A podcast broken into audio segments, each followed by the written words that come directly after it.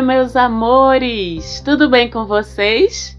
Estamos aqui para mais uma semana do Mapa da Maga, seu podcast de astrologia comigo, Marcela Marques, diretamente daqui do meu país, Recife, para analisar o céu da semana que vai do dia 5 de julho até o próximo dia 11 de julho, ou seja, dessa segunda-feira até o próximo domingo. Tem um monte de evento, um monte de coisa acontecendo aí no céu. E a gente começa com um encontro bem bonitinho, bem sexy, bem quente, que é o encontro de Vênus e Marte em Leão. Não é desde a semana passada que Vênus entrou no signo de Leão, vai se aproximando de Marte, que já estava por lá, e na astrologia a gente entende Vênus e Marte como o arquétipo ou os arquétipos do casal apaixonado. Então, a forma como eles se relacionam no céu termina refletindo nas nossas relações amorosas, afetivas aqui na Terra também. E Vênus segue se aproximando de Marte, formando aí uma conjunção, um encontro, na verdade. Eles vão se aproximando cada vez mais um do outro. Marte lá esperando já há algum tempo em Leão e Vênus chegando ali no território devagarzinho. A gente já pode considerar essa semana que eles estão já em conjunção. O ângulo já é bom o suficiente, a proximidade para que a gente considere que eles já estão em conjunção, já estão se encontrando, mas esse encontro ele fica bem mais pertinho, chegando lá para o final dessa semana, a partir de sexta, sábado, mas a gente já sente essa energia ao longo dessa semana toda, né? A gente tem Leão, que é um signo de fogo, então sobem aí as labaredas da paixão, as labaredas do desejo, tudo fica muito intenso com esse encontro entre Vênus e Marte num signo de fogo em Leão. É um encontro incrível que traz para as relações muita sensualidade, muito desejo, muita paixão, o encontro das vontades, porque Vênus simbolicamente representa a parte mais romântica, mais apaixonada, vamos dizer assim, das relações, e Marte representa a parte mais da libido, a parte mais instintiva. Então, quando eles se encontram, também esses dois lados do amor, desejo, terminam se encontrando também dentro da gente e, consequentemente, nas nossas relações. Então, rola esse encontro de vontades aí, essa ardência e essa conjugação, na verdade, dessas duas facetas é, do amor romântico, vamos dizer assim. Então é ótimo para quem está em casal esquentar a relação, ter mais entendimento em todos os níveis, em todas as esferas de suas relações afetivas. O desejo sobe, mas a parte do carinho, do afeto, do cuidado, da gentileza, da delicadeza nas relações sobe junto. Então é um encontro incrível para vocês entre meus ouvintes e minhas ouvintes que estão numa relação. E é muito bom também para quem não está numa relação, para quem está solteiro, encontrar alguém, se entender com alguém, respeitando, claro, e sempre as contenções, vamos dizer assim, os cuidados que a gente ainda precisa ter por conta é, da pandemia, então já é uma semana em que esse fogo começa a subir aí no céu e, consequentemente, na Terra, mas ao mesmo tempo em que a gente tem Vênus e Marte se encontrando e, como eu bem disse, esquentando aí as relações, a gente tem lá do outro lado Saturno Saturno, aquele que adora vigiar a gente, o que é que a gente está fazendo, passar recibo para as nossas liberdades e muitas vezes frear essas liberdades na gente. Saturno está de olho nesse encontro lá do outro lado, enquanto Vênus e Marte se encontram em Leão. Saturno, quero lembrar vocês que está lá do outro lado, né? No signo oposto complementar de Leão, que é Aquário. Então ele tá lá, aquele fiscal de canto do salão, para ver o que é que esses dois danadinhos de Vênus e Marte vão fazer quando se encontrarem. Essa oposição faz com que apesar dessa fluidez desse encontro, desse aumento de libido e ao mesmo tempo desse aumento de romance dentro das relações ou dos encontros, alguma coisa prende isso, sabe? Saturno faz essa pressão no sentido contrário de prender impede de da gente de deixar fluir isso completamente, de se entregar completamente. E Saturno, a gente já sabe que esse freio que ele bota, muitas vezes a gente pode ficar meio chateado, né, com esse dedinho de Saturno sempre reprimindo, sempre fazendo a gente colocar a mão na consciência, né? Com medo de soltar o pé, de tirar o pé do freio, mas Saturno ele também vem sempre propor que a gente olhe para aqueles assuntos que ele está restringindo ou censurando, que na verdade a gente olhe para aqueles assuntos com mais responsabilidade, sabe? Com mais maturidade, sabe? Com mais contenção mesmo, mas ao mesmo tempo tem uma outra reflexão aí sobre essa oposição de Saturno, que muitas vezes representa também nossos próprios bloqueios internos, nossas crenças limitantes. Então, a gente tem um olhar para essa oposição que ele segue por duas direções diferentes. Aí eu proponho que vocês façam a reflexão aí na vida de vocês de como é que isso vai repercutir na tua vida, na tua história, no teu relacionamento. Se você vai com muita sede ao pote na história, porque Leão também tem essa coisa do ego em demasia, tem essa coisa da vaidade em demasia. Então, se você vai com muita sede ao pote, se você vai com essas labaredas subindo muito alto, correndo o risco de queimar você ou de queimar a outra pessoa com quem você se relaciona, Saturno vai funcionar bem.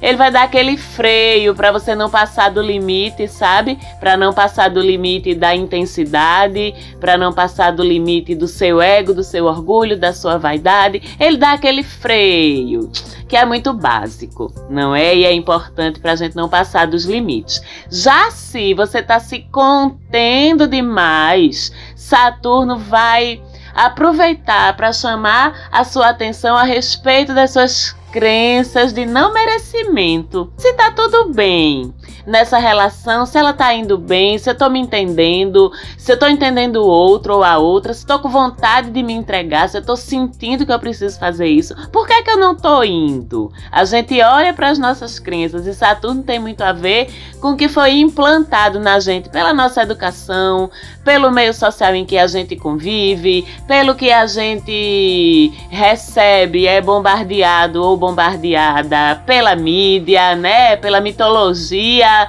do que é amar ao redor da gente. Se você conecta amor com sofrimento, amor com sacrifício, tudo isso são crenças limitantes que Saturno pode estar aproveitando para te apontar para tu pensar, nossa, se esse céu tá tão quente, Vênus e Marte em conjunção, o céu pegando fogo e eu aqui cheio de kikiki para não me jogar. Veja se não tem uma crençazinha aí dentro de você, dizendo para você que você não merece, que vai se lascar, que ama é sofrer. Trabalhe essas crenças e aproveite essa pressão de Saturno para fazer reflexões sobre essas duas faces dessa moeda. Fica a sugestão, ainda mais porque no meio dessa oposição a gente tem Vênus e Marte de um lado, a gente tem Saturno do outro e a gente tem Urano no meio do caminho fazendo uma quadratura para os dois lados. Então, quando a gente vê uma configuração dessa que é tensão de um lado, tensão do outro e tensão em cima ou embaixo, então a gente já vê que as questões elas são mais delicadas intimamente quando entra uma quadratura que fala sempre de arestas internas da gente para que a gente reveja e suavize essas arestas. Quando Urano entra, ele vem sempre propor que nessa reflexão entre o quanto a gente se sente encaixada ou encaixado ou deslocada ou deslocado dentro da nossa relação, dentro das nossas relações de uma maneira geral, porque Urano ele sempre traz aquele senso de estranhamento, aquele senso de não pertencimento, né? Enquanto Saturno fala do não merecer ou da crença do não merecer, Urano vem falar da crença do não pertencer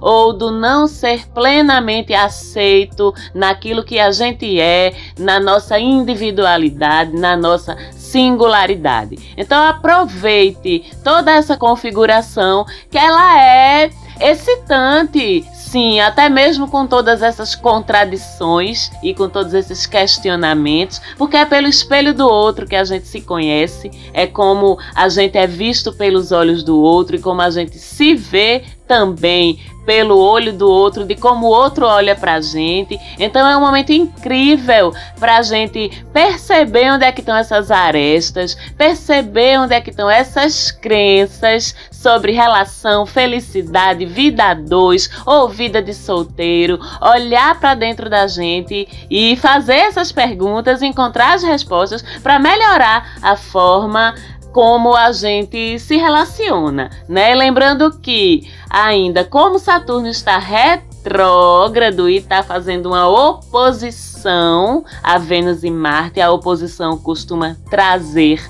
situações externas ou pessoas ou acontecimentos para confrontar a gente a partir dessas situações ou pessoas com coisas que a gente precisa resolver dentro da gente mesmo, né? Então, com Saturno retrógrado e com Vênus em Marte chamando para a prática das relações, dos afetos, do amor, do desejo, e Saturno nessa oposição lá do outro lado, é bem capaz que ele termine aí trazendo alguém do seu passado, Seja você estando ou não numa relação, é capaz de vir alguém aí do seu passado com quem você não fechou um ciclo, que tem uma pendência para resolver, ou alguém que vai influenciar de alguma forma uma revisão do teu momento afetivo atual, seja ele qual for. E vamos sempre lembrar que os astros eles trazem as dicas, eles trazem as oportunidades, eles propõem as reflexões,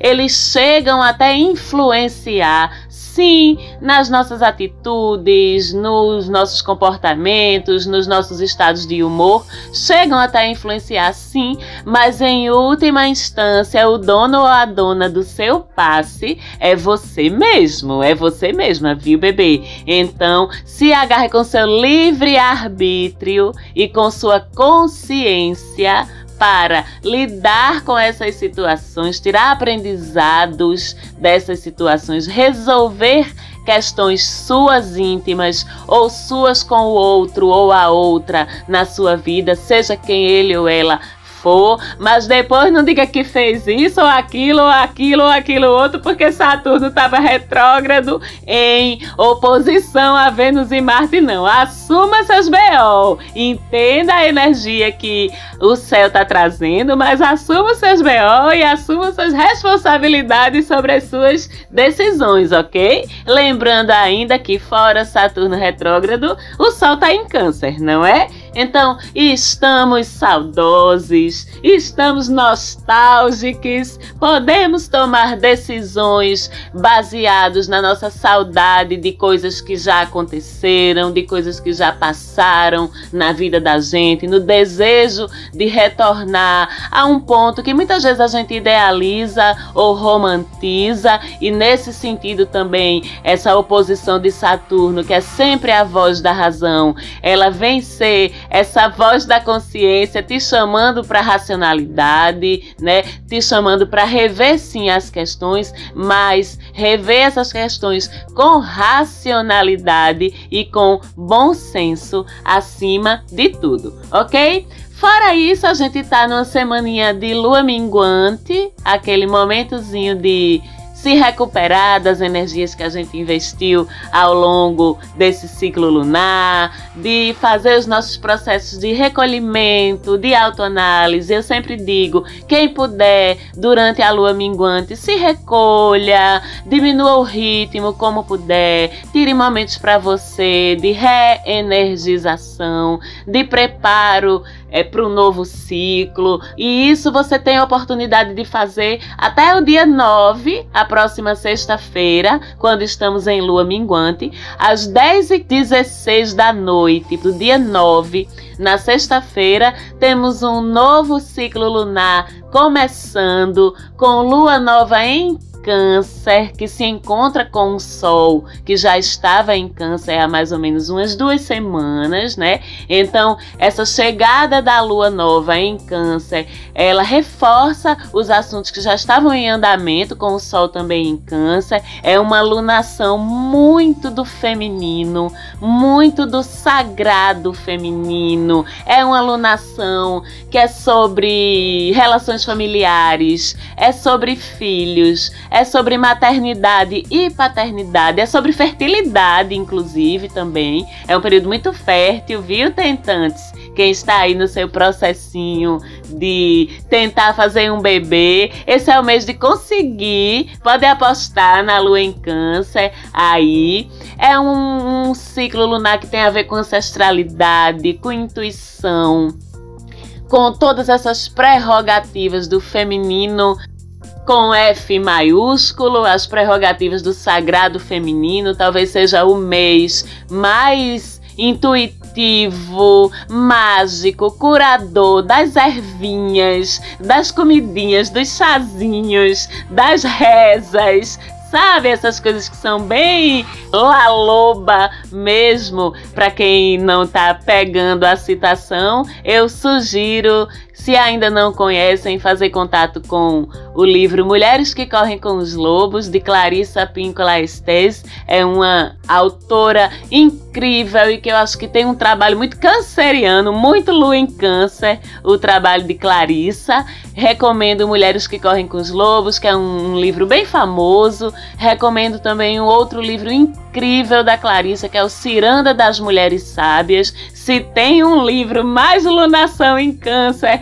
do que esse, eu desconheço. Quem leu vai conseguir entender exatamente o que é uma alunação em câncer. Quem ainda não leu, eu recomendo com muita força. E como sempre, a gente também lembra que, independente de que signo está ocorrendo a nova alunação, lógico que cada signo ele traz facilidade para um determinado conjunto de assuntos, como a gente acabou de falar aqui, quais são os assuntos que ficam facilitados, que ficam aí na superfície da gente e do planeta Terra com a alunação em Câncer, mas independente do signo em que ela acontece, a gente sempre tem o movimento de lua nova, melhor momento para iniciar coisas novas, novos projetos, novas iniciativas, mudanças na sua vida, sempre caem melhor e funcionam melhor se você faz isso na lua nova. Então corra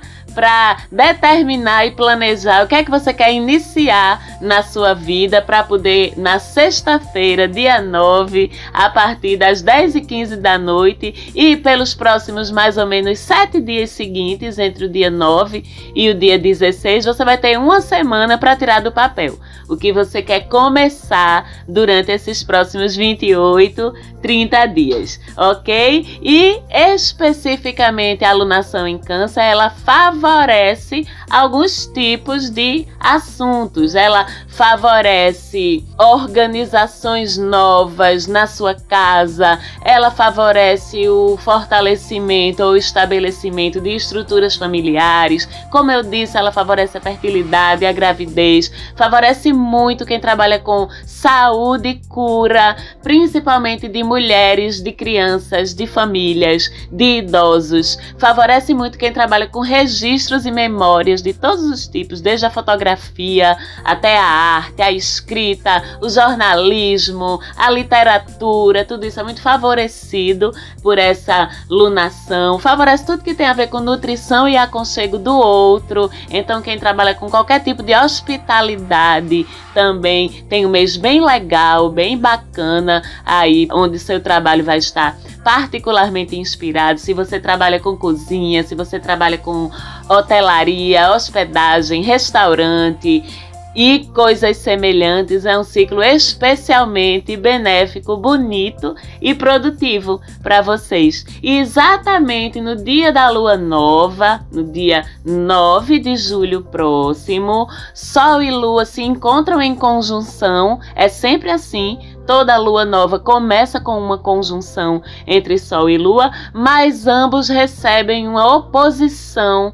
de Plutão. A gente já aprendeu que quando Plutão entra desagradado, quando Plutão entra no combate, né, seja em oposição, ou seja, em quadratura, é sempre um momento para a gente estar mais atento, né, mais cauteloso ou cautelosa, porque Plutão costuma detonar quando se estranha, quando é um ângulo esquisito assim, ele costuma detonar processos dolorosos, né, processos críticos, né? Muitas vezes até processos destrutivos. Então a gente está atento aí com essa oposição por volta do dia 9 e um pouquinho depois, porque quando a briga entre Sol e Lua e Plutão são segredos vindo à tona, isso eu falo em nível privado e em nível coletivo, são conteúdos ocultos, dolorosos para você trabalhar, que podem ser expostos, inclusive por situações externas a você. Então é um período ainda de ir com calma, e em nível de coletividade, a gente pode esperar que cada mergulho é um flash nesses últimos dias, os podres da política, tudo saindo e os astros apontando: ó, oh, essa semana vai ter BO, essa semana é Plutão que está se opondo com o Sol, não sei quando foi Marte que se opôs com Plutão, agora Netuno com Sol, com não sei o que, com Urano. Então, os astros eu quero crer que estão favorecendo que assuntos que precisam vir à tona, que precisam ser trazidos aos olhos da sociedade, do coletivo, que eles sejam trazidos para a gente se posicionar e para a gente fazer alguma coisa. Mas na tua vidinha privada, procura dar uma segurada, tá? Nos teus BOs, procura dar uma segurada e se necessário for buscar apoio, se você sentir que os conteúdos que estão vindo na tua vida, você não tá conseguindo lidar sozinha ou sozinho, né? Busque seu apoio terapêutico, busque seu apoio familiar, das pessoas que você ama, para estar preparado, tá certo? Ficamos hoje por aqui, uma semana bem agitada. Gostaria mais uma vez de agradecer o carinho, o acompanhamento de vocês. Segue a gente também lá no Instagram, no arroba Mapa da Maga. A gente tá sempre trazendo conteúdo diferente do que é trazido aqui no podcast, que aliás é belíssimamente produzido pela minha produtora de áudio do coração, que é a Falante Áudio aqui em Recife. Um beijo, Falante, pessoal de lá da Falante Áudio. Foi incrível estar com vocês mais uma vez aqui. Fiquem com Deus, fiquem com a deusa. Um beijo bem grande e até semana que vem. Tchau, tchau.